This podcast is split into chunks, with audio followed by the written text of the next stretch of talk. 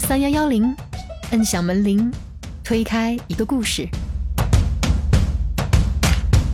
我觉得当一名医生，其实就要做好准备，终身学习。如果在你就是准备要考研的时候，你刚好在工作单位上已经有一个机会考到编制了，就是这个时候你已经是正式编制的医生了，那你还会有这个勇气辞掉职，然后重新去考研，然后再回来重新考有编制的医生吗？我觉得我应该会继续考研吧。二上二十四小时是今天的八点到明天的八点。但是明天八点的话，我们就需要交班，然后后面是查房、下遗嘱，忙完二十四小时，可能回家也只能从午觉开始睡了，对吧？对，回家基本上就是睡觉。我现在也不怎么出去玩。你当医生的话，我觉得如果是爱美的女孩子，可能会比较烦恼吧。嗯，因为医生是不允许就是涂指甲呀、戴耳环呐。然后每天我们都是要戴口罩跟医用帽。当医生之后，自己变得更朴素了很多。我本来也不是想学医的，但是呢，自己也不知道从事什么行业，也不知道干什么，所以就听取父母的建议。但是慢慢慢慢，我觉得学了五年，如果我不从事这个行业，我又觉得这五年浪费了。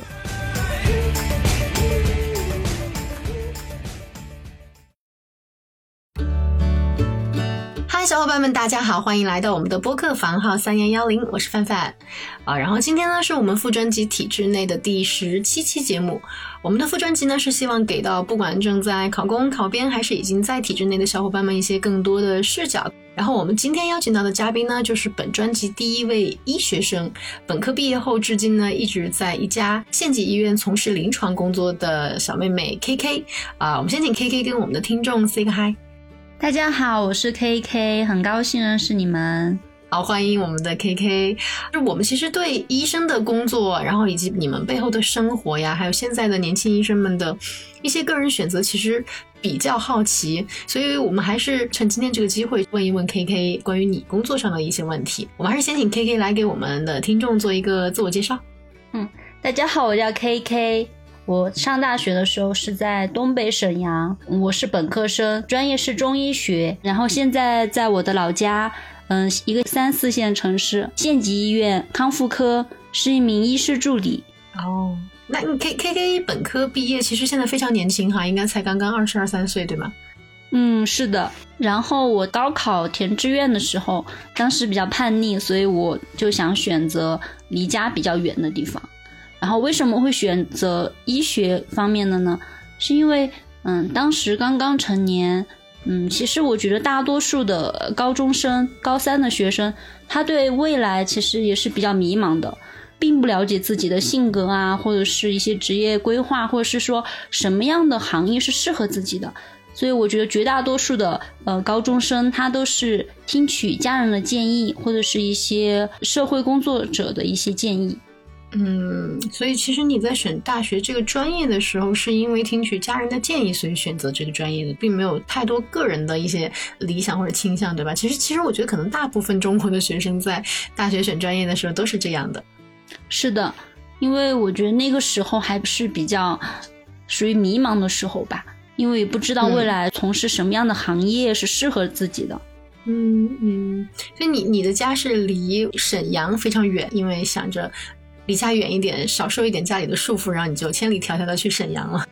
是的，因为我是一个比较追崇自由的一个人，当时就想去最北边或是最南边，再结合一下自己的分数，好，沈阳就这么定了。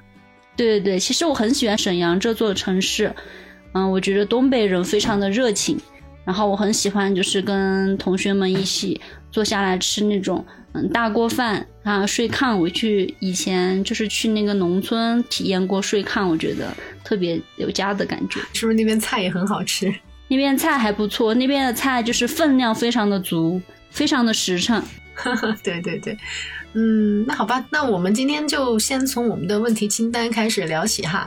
我们的每一期节目呢，都是有一个相同的问题清单。不过因为我们的 KK 呢，现在其实虽然是助理医师哈，我们也把你称为一个医生。然后呢，作为一位医生，我们可能的问题清单呢，会有一定的针对性。啊，那我们就从问题清单开始喽。好的。嗯，好，呃，那我们先想问一下第一个问题，我们的 KK 对公立医院这个词哈，总体来说是一个什么样的印象？那其实，在我们的其他期里面哈，我们问我们的公务员小伙伴都是问对体制总体是个什么印象啊？那这里我们就细分一下哈，你对医院或者是说公立医院你是一个什么样的印象？可以用三个词来形容，并回答一下为什么？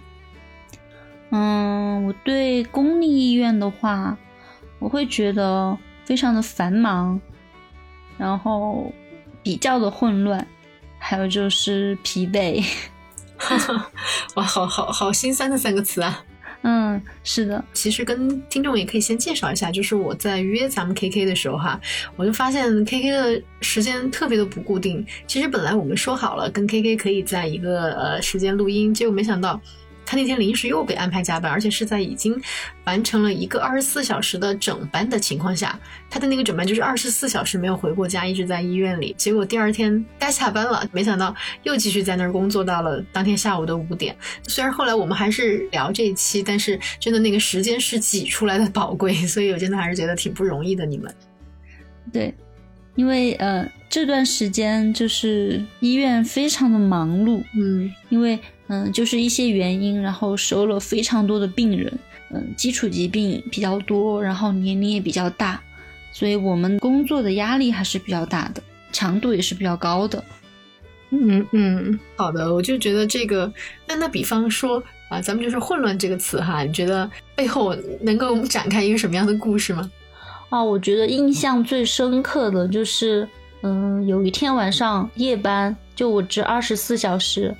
然后那天晚上，就是我们科的二十七床一个老太太，她已经很八十多岁了。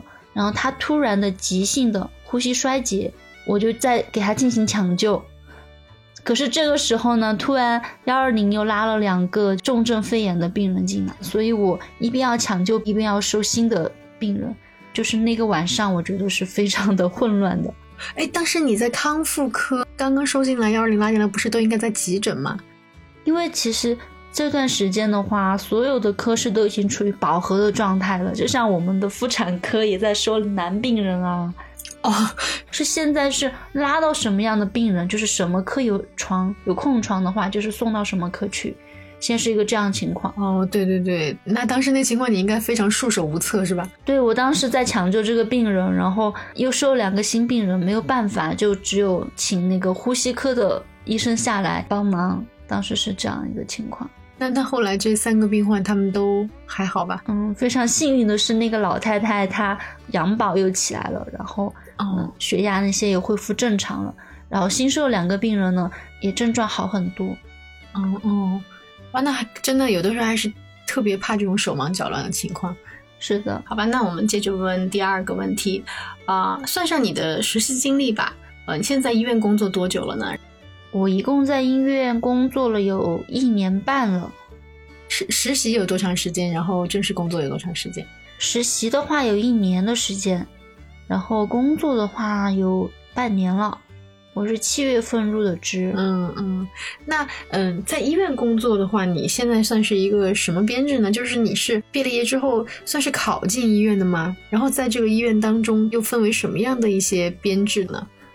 嗯，我现在是在医院，嗯，是医师助理，然后因为刚刚毕业的话还没有嗯打算考编，所以我现在只是一个普通的职员。哦，就是说你在医院现在算是编外对吗？对，属于编外人员。哦，那现在要什么样的条件才能考编呢？考医院的编制呢？它其实每个医院的编制的条件，每年的政策是不一样的，它会对学历、职称都是有要求的。基本的情况是要有医师资格证，嗯，从事临床工作多少年，有没有参加过规培这样子。嗯，那你刚才说的那个医师资格证哈，它是属于你必须要有多少年的工作经验才能考，还是说，嗯，在学校的时候也是可以考的，只是可能它有一定的难度呢？嗯，现在的要求是你要毕业，然后在那个临床工作满一年了之后才能考，它是你入行的一个证书。然后规培的话，你要选择规培的医院，然后去考那个医院规范性的培训。这个这个规范性培训的时间有多长啊？嗯，是三年。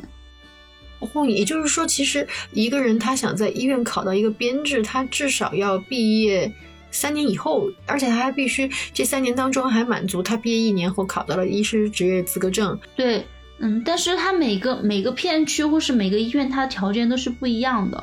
我只是就是简单的举了一下个别的例子，对，因为有的医院它可能就不是这样的条件，但有的医院要求的是你一定要是硕士生。研究生才可以是这样，嗯，对，嗯，那那嗯，还想问一下咱们 K K 哈，就是当时你学医和后来选择去进入医院工作的心理机制是什么样的呢？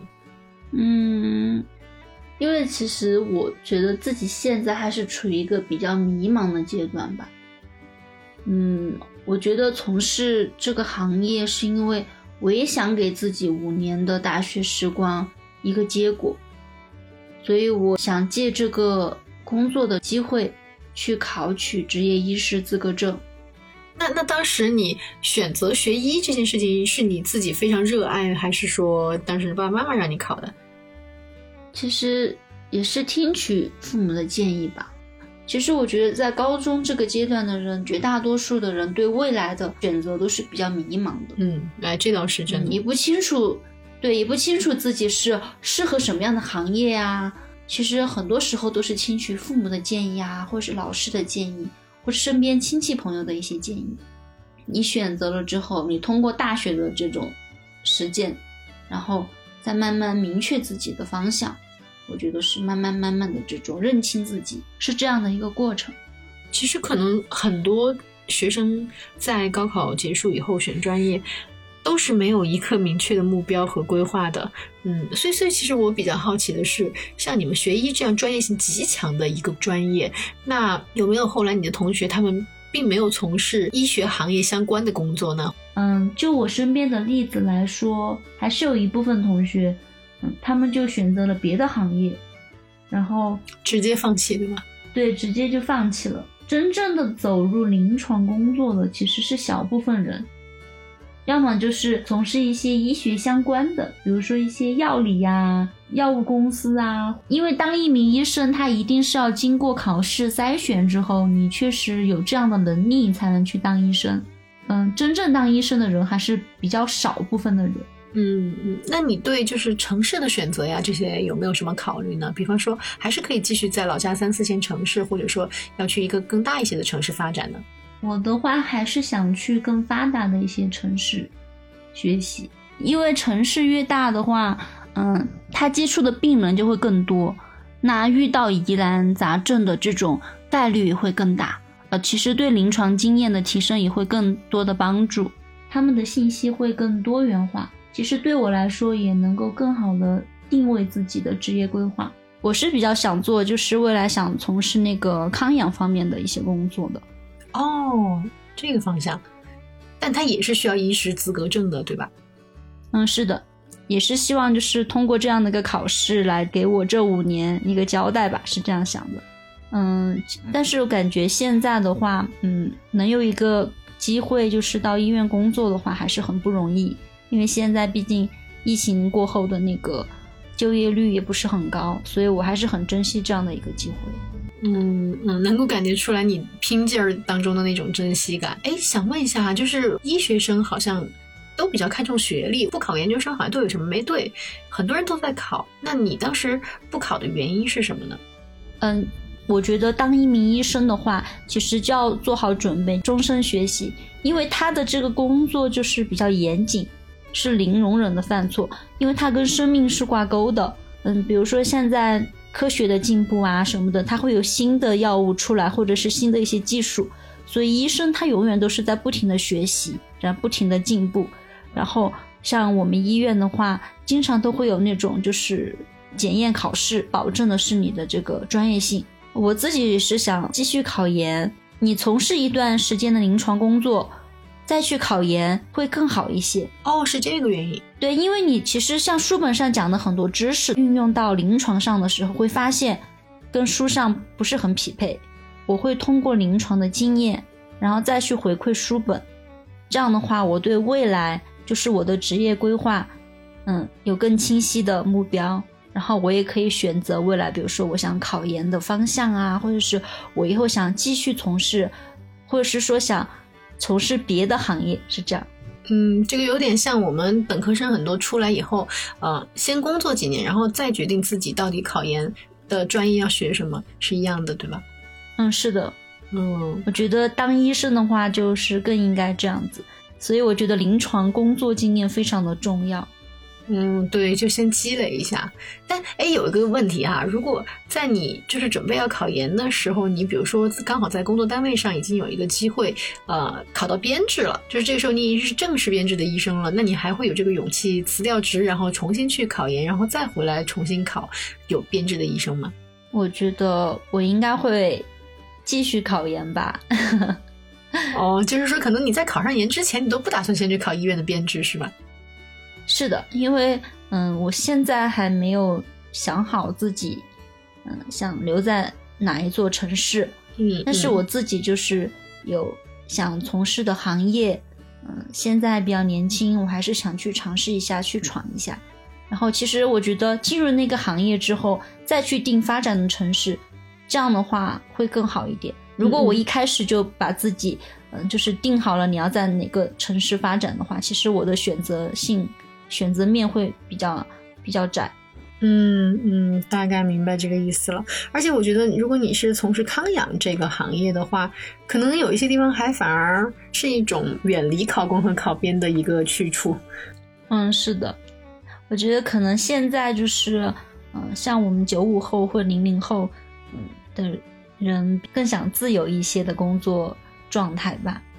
哎，但其实，呃，就跟我们这个专辑成立的。一个初衷刚好跟你这句话不一样的地方，就是我们 就是观察到有很多的零零后，呃，他们好像对考公和考编是非常的热衷，并且呢，他们可能也没有特别多的去了解相关的这些信息，然后就加入了这个大军当中。所以，呃，其实我还想跟你探讨一下，就是你在生活当中观察到的考公热呀、考编热的这种现象当中，有没有什么你觉得比较有趣的或者值得思考的现象？嗯，我觉得。像考公或者是考编，它就是一个社会常态，因为特别是像疫情过后那个失业率比较高的话，很担心这个问题。但我听下来，我觉得你可能是会觉得你是一个没有太热衷考编或者考公这件事情的一个人，对吧？一开始的话，我并不想让自己就是禁锢在一个什么地方。我觉得考公跟考编其实是没有错的，它是给自己一个保障。嗯，但是在考公和考编之前，我觉得应该先明确自己的职业规划。我觉得职业定好了，方向定好了之后，你再去选择这个相关的这种编制类考试，这样的话会更多的愉快感。嗯，你说的这个非常好。好吧，那我们就再问一下下一个问题，呃，如果从个人成长的角度来评价你现在这份工作的话，你觉得这个成长是怎么样的？或者是你，因为我刚才其实已经听到你工作以及你未来人生规划的一些看法，但是如果假设是一个你的同事，他其实对未来的目标就是在你们老家的这所医院，可能一直在这里工作的话，你觉得这种成长趋势或者说他的这种发展水平，你的评价怎么样呢？嗯。其实像医院里面的话，定期的话都会派人，就是派呃临床医生去上级医院学习。绝大部分的医院，他都会定期的派临床工作者去上级医院进修，就学习新的事物。嗯，因为医院医院他也是想提高自己的医疗水平。有比如说上级医院，他又发现了新的技术啊、项目啊，然后也会派我们。是下级医院的临床工作者去上级医院进行学习。其实我们无论是在什么样的医院，我们都还是在成长的。嗯，其实我觉得听到这个问题哈，我反而觉得一开始我们那三个词当中有一个词也可以放进去，就是学习。因为它是一个一直在不断的学习当中的一项工作，而且它的这个学习不是一个锦上添花的东西，是一个非常重要、必须存在在你的工作当中的一件事物。是的，是的。基本上就是我们定期，比如说科室也会单独开展一些课堂啊，比如说医院也会经常有新的技术啊，或是之前像疫情的时候，包括那种呃疫情期间使用的药物，我们也会单独的培训，为了确保呃临床工作当中的严谨性吧。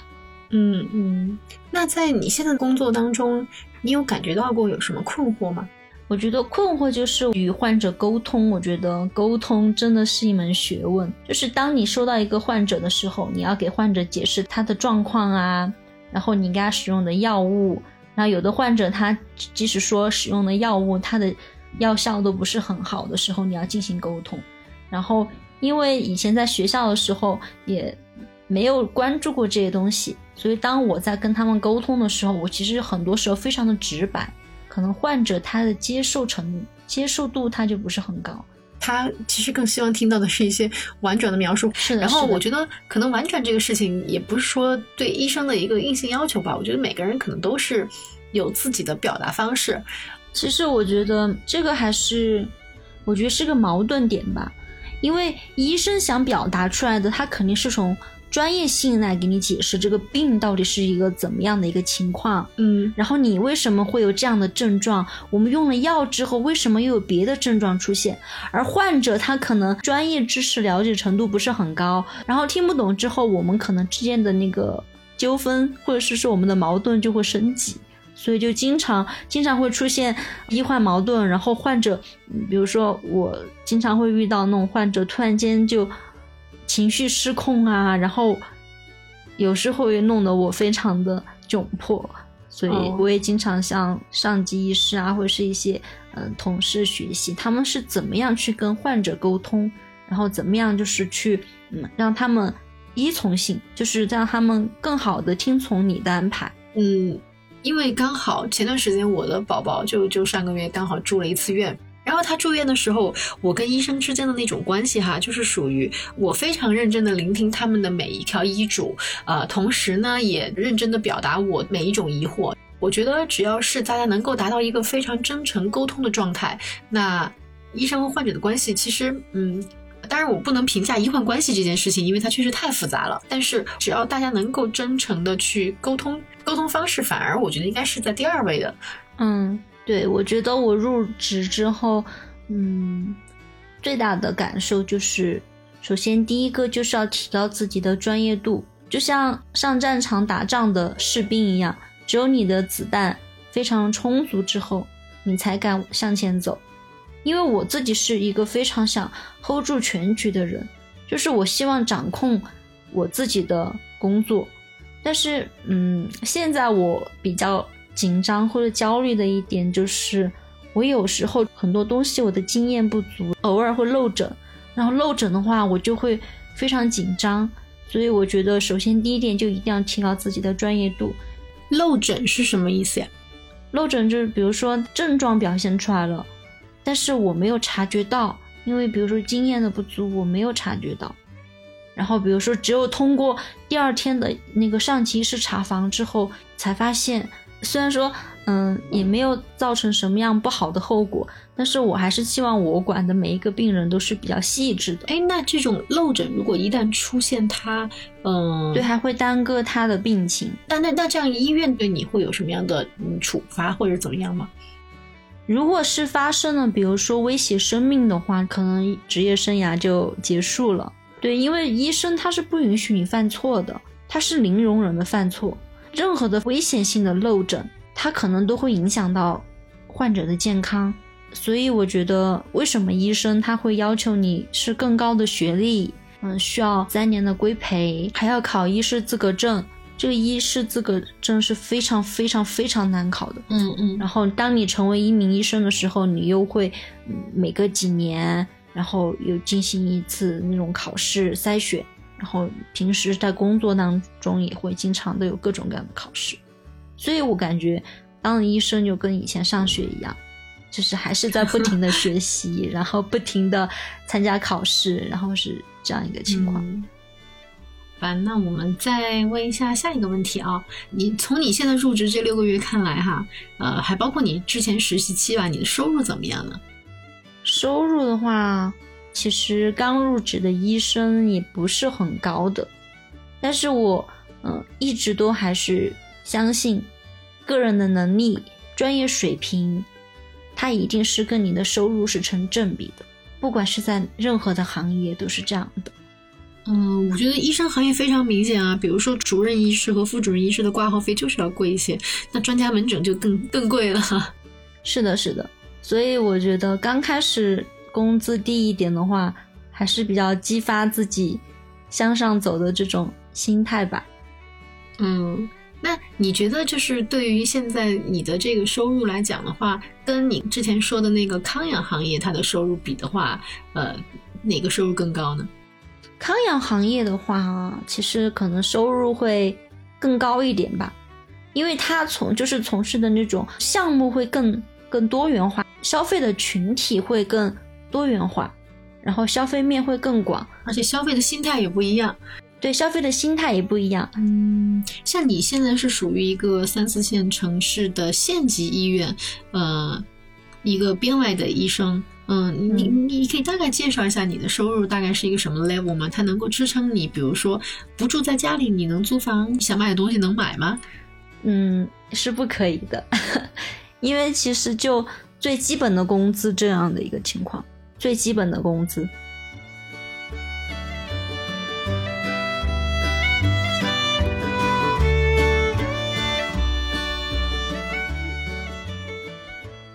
所以，那你们的工作应该挺忙的，能够保证你们，比如说一年你有多少天的假期吗？还是说你可能很少休假，或者说根本就没有假期？我们是没有休假这个说法的吧？可能就是像主任他们，嗯，比如说从事临床工作二十多年的话，他每年可能会有十几天的这种休息，但是。嗯，我们是轮班制的，轮班制就是说，今天我上了一个梗的二十四小时，然后第二天就是一个起班，就是说你处理完病人、查完房之后，你就可以下班休息了。第三天就是休息，但是我们每一天都要求是要去查房，因为你自己管理了病人，你每天都要去查房，然后调整医嘱，然后处理完病人之后。如果那一天你是休息的话，你才可以回家，是这样的。嗯，也就是说两天多，呃，才能算是休息一个半天，对吗？嗯，差不多两天都不是说我们的八小时制，是二十四小时制的。嗯，是的，上班时间也比人家起码要早一个小时。但哎，刚才而且还有你说的，就包括你们的休息，休息也是需要查房的。其实你没有一个真正整天的时间是在休息的，而且没有双休，对吗？没有双休，我们都是轮班制的。只有主任的话，他们才会就是上行政班，然后周末有休息，然后每年的话，嗯，也有年假。然后普通的医生的话就是轮班制。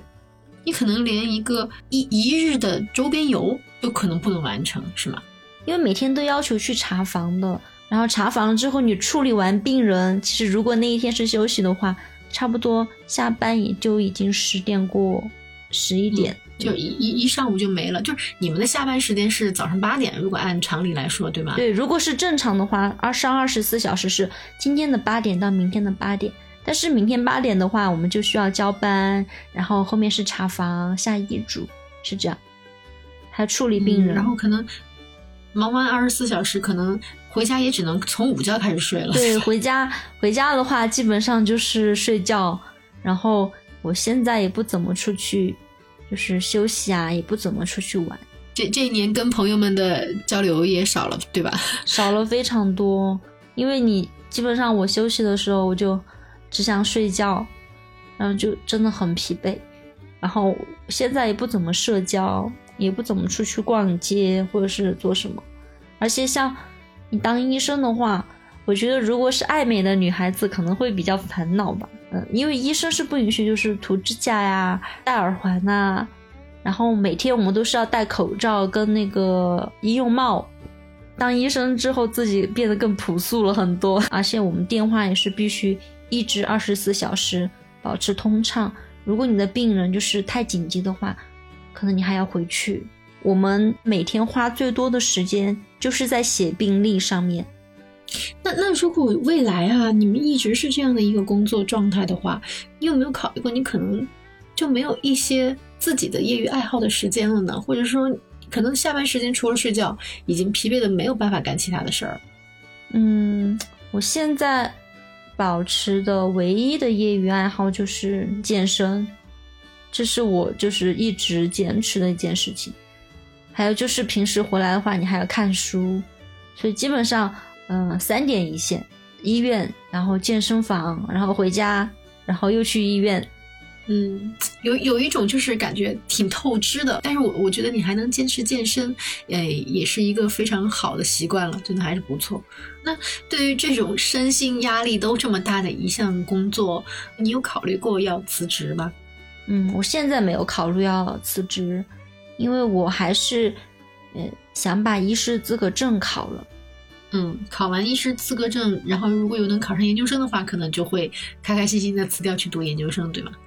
对，我觉得还是想更上一层楼吧，还是想去尝试新的东西，或是说从事更多的工作，你才会慢慢的给自己的定位才会更清晰，你才更了解自己。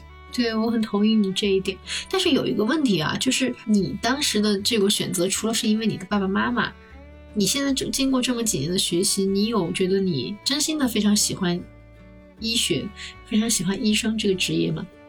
嗯，我其实以前的话不太接受，就是不是特别喜欢。以前是指在读大学的时候吗？就是读大学之前吧，我本来也不是想学医的。但是呢，自己也不知道从事什么行业，也不知道干什么，所以就听取父母的建议。然后，但是慢慢慢慢，我觉得学了五年，如果我不从事这个行业，我又觉得这五年浪费了，所以我还是想抱着试一试的心态，要不去尝试一下，然后可能通过这种实践当中，我又可以找到一个平衡点，让自己。的生活跟工作就是保持一个不错的状态，我现在是这样的一个情况。嗯，听明白了。嗯，好吧，那下一个问题啊，就是请你给我们的就是正在考公的弟弟妹妹们，可以举一个例子，分享一下你觉得关于体制内应该如何为人处事？你觉得可以讲一个什么样的故事呢？啊，我觉得这个非常有必要。嗯嗯嗯，做好你自己的事情。我觉得这个才是最关键的，因为你到一个工作，不管是你的上级还是什么，他最终看的就是你的工作的结果。不要浪费时间在过多的那种人际嗯纠纷啊，或者是一些消耗型的人际交往当中，把自己稳下来，然后去做好自己手里面的事情，我觉得就可以了。包括就是为人处事，我会觉得其实每个人都有每个人的个性，没有必要就是一定要去做一个左右逢源的人，做自己就可以了。哦，所以我听懂了，这个做好自己的事情是这个意思。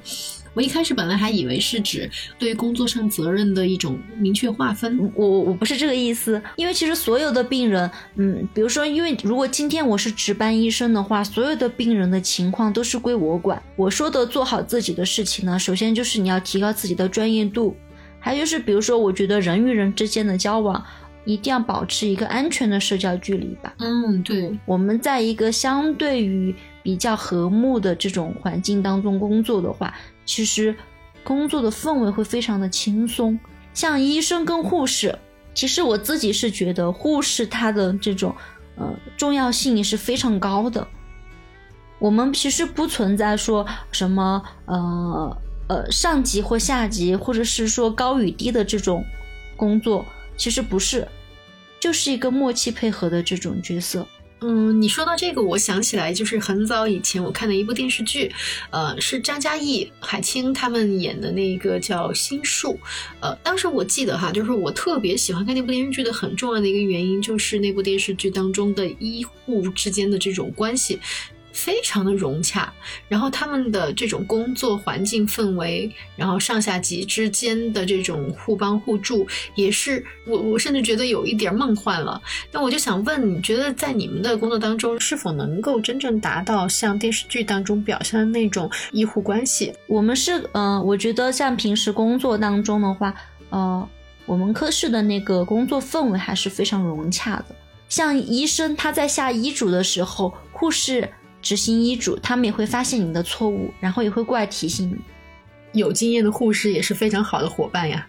对，所以我们其实，在工作当中，我觉得你尊敬别人的话，别人也会尊敬你。你你带着学习的态度去请教，别人也是愿意去教你的。嗯，对。哎，其实这句话刚好可以回答我们的下一个问题哈。你对现在正在准备进医院工作的医学生们有什么样的建议或者嘱托？我觉得，首先就是你要，嗯，明确自己的职业规划吧。你要清楚自己就是未来到底是，嗯，想从事什么大的样的方向。如果你确实，你真的非常的热爱医学行业，你是个非常有责任心的人，你也是一个非常严谨的人，那我觉得医学行业是非常适合你的。嗯，但如果，比如说你确实模棱两可。没有那种抱着一直学习的心态，其实你从事医学行业的话，它的危险性也是非常高的。如果确实自己不是很喜欢这种工作状态，或者是这种工作强度的话，其实，任何行业我觉得都没有对与错。其实可以多一些选择，然后最后再定自己的职业规划。哎，那从你的同学们，就是那些放弃了嗯进医院当医生的这些同学们的选择来看的话，你觉得如果现在一个医学生他突然觉得我真的是因为家人让我去选择医学专业我才去选择的，呃，然后其实现在他可能觉得挺痛苦的，自己不适合学这个专业，那他在今后择业的时候，呃，他还有什么比较大众的一些择业选择吗？比如说药理吧，就是它其实更像那种销售，然后还有就是，嗯，比如说校医呀，但是校医的话也是需要医师资格证的啊。未来的话，更多的可能就是一些健康方面的亚健康啊，或者是那些康养方面的东西的话，它其实跟医学还是沾一点边的。但是我觉得医学生的就业。选择还是比较窄的，然后要么就是放弃去别的行业，就是彻底放弃，干脆就不干这个了。可能比如说爱好摄影的人，他可能直接就去做自媒体了。对对对，对，其实我觉得如果还是在校的学生的话，你比如说如果是大三、大四，其实你就真的应该认真的思考一下自己未来的职业规划了。你可以利用假期的时间去医院做一下见习呀，然后去体验一下临床工作到底是一个怎么样的情况。其实我在实习和正式参加工作的时候，我的感触也是非常大。因为我去实习的时候是非常愉快的，因为你就学东西，你也不用承担什么样的责任。但是真正的你进入临床工作的时候，你的心理压力是非常大的，因为你管理了病人，一定要对他负责。是非常非常辛苦的，所以其实如果嗯，当时回到你刚才实习的那个状态，可能有的时候人们也不能真实的感受到真正作为一个医生实际工作之后的压力。所以，所以如果真的是嗯学医的小伙伴，你自己也是非常纠结的话，你可以去利用假期去从事一下别的行业，尽早的话去改变方向。其实我觉得。嗯，你即使选择了医学行业，你没有最终，你没有去当一名医生，也没有错；当一名医生也没有错，只是自己的一个选择。只是我觉得，做什么事情的话，你一定要提早的去规划。这是我对小伙伴的一些建议吧。嗯，而且我觉得在那个实习的时候，一定要像你说的，可能要去带着那种深刻体会你的上级医生他的那种责任感。压力，嗯，病患给对于他们的那种期望，我觉得可能你要带着那种心态去体验，你才能真正的感受到这个间隙给你带来的作用。是的，哎，但是我还是觉得咱们的医生小伙伴们哈，非常的不容易，因为从我开始约你到现在为止，包括还有就是之前我宝宝呃生病住院的时候，看到那些情况，我觉得，嗯，可能比就是我们我们都不去讨论疫情期间我们的医生护士们他们承担了多大的责任，然后有背负了多少的压力，嗯、我觉得就单从我们现在正常工作当中，有些东西可能。需要一定的坚毅的意志才能够做好这项工作吧。是的，所以我觉得大家就是尽量的，呃，给医疗工作者多一些耐心吧。然后我们节目呢是有这样一个传统哈，就是我们每一期的嘉宾呢都必须要回答我们上一期嘉宾留下的一个问题。嗯待会儿你也可以给我们的下期嘉宾提问啊。然后呢，我们先听一下上期嘉宾的问题是说，呃，如果你有择偶标准的话，当然我现在知道我们的 KK 是已经有男朋友的哈。嗯然后呢，你可以介绍一下，你是更倾向于体制内还是体制外？呃，你觉得在体制内和体制外的人在这方面有什么大的区别吗？就是上期嘉宾他他很不明白哈，就是说工作和结婚为什么会有直接的关系？为什么大家都说结婚介绍对象的时候会找体制内的更好？嗯，好像据我了解，就是体制类的话，工作是更稳定的，啊、以后的退休金好像也会稍微高一点。嗯，那你你你现在男朋友他是体制内还是体制外的呀？他是体制外的，哦，你你的择偶的时候没有去考虑这一点，对吧？对，因为 因为我自己对这个好像不是特别看重，因为我觉得刚开始的话，还是要多去尝试，或者是你多去从事不同的东西，然后才能给自己定位。还是要先学一些东西，之后你最后定下来了之后，你如果确实很喜欢，你再入入编，是这样，我是这样觉得。嗯，其实就是你择偶的话，你是把呃这个人的工作，其实可能放在你的择偶标准的非常后面的一个环节，前面还是更多的是你们的三观、你们的一些认识，对吧？嗯，是的。好吧，嗯，那我们最后呢，也请 KK 给我们的下一期嘉宾哈留下一道问题啊，所以我们下一期是情人节特辑，然后我们就会可能请下下一位嘉宾来回答。嗯，我想问的是，是不是真的三十岁之前就应该完成结婚跟生小孩这两个大事？你你问这个问题是因为你的家人他们在催促你三十岁前一定要完成这样的事情吗？其实我自己没有这样的困惑，就我个人觉得，任何一个年纪结婚都应该受到祝福。我觉得不是到了该结婚的年纪，而是遇到了该结婚的人。对我没有这样的困惑，只是因为我身边的很多女孩子，他们都没有恋爱，他们也不想恋爱，但是他们就会成为被谴责的对象，然后我会觉得特别难过。不应该说把结婚跟生小孩当成一个一定要完成的事情，或是说没有完成，那你的人生就是很失败。对，这个可能是一些观念的转变吧。但是我觉得，我们的身边还是有很多人，他在不停的身体力行的实践你刚才说的，嗯、就是一定要找到对的人这件事，不用对这件事情感到悲观。也许那些你被谴责的小姐妹们，她们的内心也许已经很强大，或者她们可能已经变得不会那么在意身边的谴责了。嗯，是的，好的，啊，我觉得我们 K K 的这个问题其实也挺有意思的，就拿这个来问一下下期的嘉宾哈。然后，嗯，今天呢也非常感谢的 K K 在这么疲惫和忙碌的工作当中抽时间来跟我们录这一期节目，嗯，也希望我们的 K K 在今后的。不管是职业选择，还是你的考研，还是说你能够进到一些其他的机构工作，我觉得都祝你嗯一路顺风。然后呢，希望你能够保持自己的这种终身学习的状态吧，把你未来的这条路走得非常的顺利。好，谢谢谢谢大家，希望在新的一年大家工作顺利，万事顺心。好的，好的，嗯，那再次感谢我们的 KK，我们今天的节目就到这里，我们就下期再见喽，大家拜拜。拜拜。